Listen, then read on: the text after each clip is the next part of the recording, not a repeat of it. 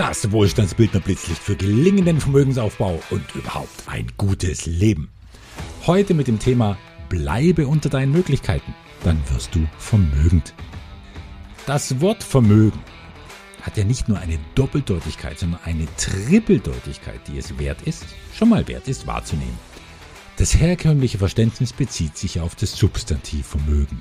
Vermögen als Summe aller materieller und immaterieller Güter. Vermögen im Sinne von Wohlstand eben. Doch in dem Wort steckt auch das Verb Vermögen als Fähigkeit etwas zu tun. Zum Beispiel Wohlstandsbildner Vermögen es meisterhaft Vermögen aufzubauen. Na, und dann ist da noch ganz offensichtlich das Wort mögen. Ein Wort, das wir doch alle mögen, was aus Vermögen mal generell was Positives macht. Nun ist es tatsächlich so einfach, Vermögen aufzubauen für den, der vermag, eines zu mögen, nämlich immer ein bisschen unter seinen Möglichkeiten zu bleiben. Beispiele dafür. Du vermagst beim Training mit Puls 180 noch eine Schippe draufzulegen. Ja? Mach das einmal. Lass es aber neunmal bleiben. Dein Körper wird es dir danken und der Trainingseffekt wird womöglich größer sein. Du vermagst bei einem herrlichen Abendessen noch einen Nachschlag zu nehmen, dann den Nachtisch natürlich, und dann ist da ja noch der Käse am Schluss, auch so köstlich. Ja, mach das einmal. Neunmal aber genieße es, noch ein bisschen Platz im Magen zu lassen, und deine Gesundheit wird's dir danken. Es ist neun Uhr abends und du steckst mitten in einem Projekt, an dem du schon den ganzen Tag gesessen bist. Noch eine Stunde, dann ist es fertig. Und du hast die Power, den Willen, und mit einem Kaffee ist auch noch der Kopf klar genug. Wie wäre es aber, dir selbst gegenüber großzügig zu sein und endlich Geist und Körper das zu geben, was sie zur Erholung brauchen, nämlich Schlaf. Und ganz klar ist, Du vermagst mehr Geld auszugeben, als gerade nötig wäre, ohne dass du es groß merkst auf dem Konto, ohne dass du dich morgen deshalb einschränken müsstest. Ja, mach auch das einmal, aber neunmal bleibe bewusst unter deinen finanziellen Möglichkeiten und gib einfach etwas weniger Geld aus, als du könntest. Für mich ist all das Wohlstandsbildung.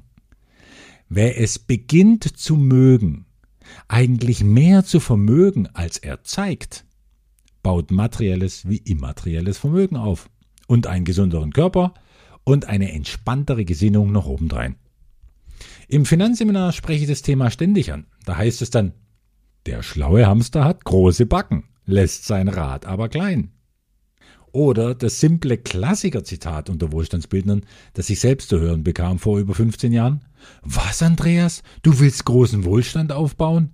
Na dann verkleinere als erstes dein Auto. Oder 20% deiner Positionen bringen dir 80% deiner Rendite. Pareto-Prinzip kennen wir doch alle. Ja, dann strebe doch gar nicht erst die 100% an, wenn du für gerade mal 20% am Gewinn 80 Prozent mehr Positionen bräuchtest und damit unverhältnismäßig mehr Energieeinsatz. Also nochmal, man könnte, ja klar, man hätte die Kraft, die Potenz, die Lust, das Geld, das Ansehen, die Klugheit für mehr, für Größeres. Und dieses Mehr und dieses Größere zu erobern, das würde sich ja so gut anfühlen, es würde befriedigen, es wären eben die 100 Prozent, das wäre Ausdruck von Reichtumsbewusstsein und Fülle. Wir sind schließlich auf dem Planeten, um ständig unsere Grenzen zu verschieben. Wer sich mit 90 Prozent zufrieden gibt, ja bitte, der hat doch schon 10 Prozent verloren, oder? Komm, du kannst die 100 Prozent nehmen, dann nimm sie auch mit. Ja, man könnte. Denn wir sind, was die Verhaltensbiologen nennen, eine dopaminerg strukturierte Spezies. Das Letzte rauszuholen ist nämlich oft ein Dopaminkick. Die 100% bereiten Halt, Lust und Freude. Ohne Zweifel. Aber wäre es nicht auch möglich, dass wir noch mehr persönlich wachsen und damit auch erwachsener wären, wenn wir oft und gezielt freiwillig unter unseren Möglichkeiten bleiben würden?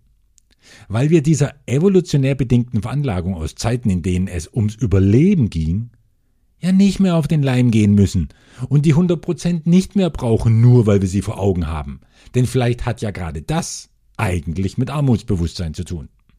Und wir auf dieses Mehr und dieses Größere verzichten, weil in dem Verzicht vielleicht sowas wie Fülle enthalten wäre, nämlich eine Fülle. Und jetzt sind wir beim Zinseszinseffekt, die später kommt, weil man früher verzichtet.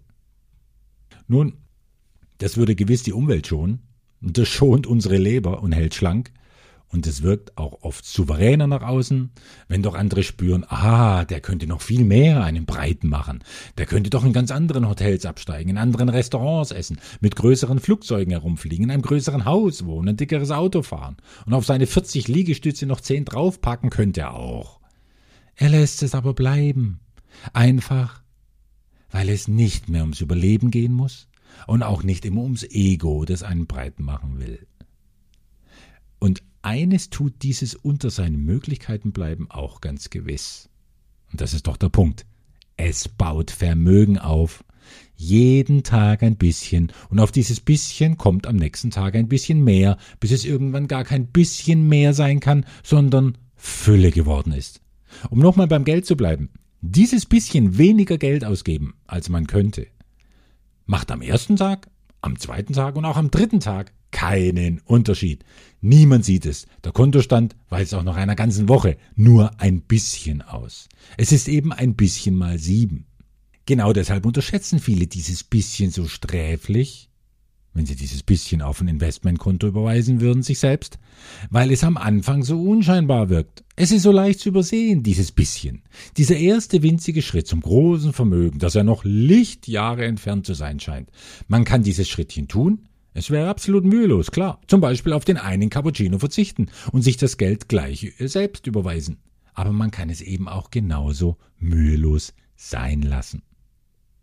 Und keiner sagt es so schön wie Jeff Olson in seinem Buch Slide Edge, der kleine Vorsprung.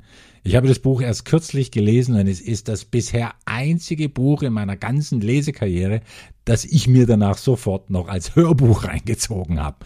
Ich kann das Buch also hochgradig empfehlen. Es wird kaum komplett spurlos an einem vorübergehen können, wenn er es mit ein bisschen unternehmerischen Augen gelesen hat. Also, man kann dieses kleine Schrittchen zum Verzicht tun, aber die meisten lassen es leider bleiben. Nur beginnt dann die große Reise nicht. Und oft beginnt sie dann nie. Für die, die nicht unter ihren Möglichkeiten geblieben sind, als sie konnten. Denn die haben vielleicht irgendwann gar keine Möglichkeiten mehr, weil das Vermögen fehlt. Und das sind dann die 95 Prozent, die sich über die 5 Prozent wundern, wie die zu so viel Geld gekommen sind, mit 70 noch aussehen wie 50, Ideen und Lebenskraft haben wie 35-Jährige und die in aller Entspanntheit vier Firmen hochgezogen haben. Ja, und was könnte einer der Gründe sein? Weil sich diese 5 Prozent irgendwann dazu entschieden haben, ein bisschen unter ihren Möglichkeiten zu bleiben. Aber nicht aus Unvermögen, sondern aus Vermögen. Weil das keine Demonstration von Mangel an Quantität ist, sondern die Demonstration von Fülle an Qualität. Weil ein bisschen Verzicht genauso eine Dopamin-Belohnungsquelle sein kann, wie das letzte rauszuholen.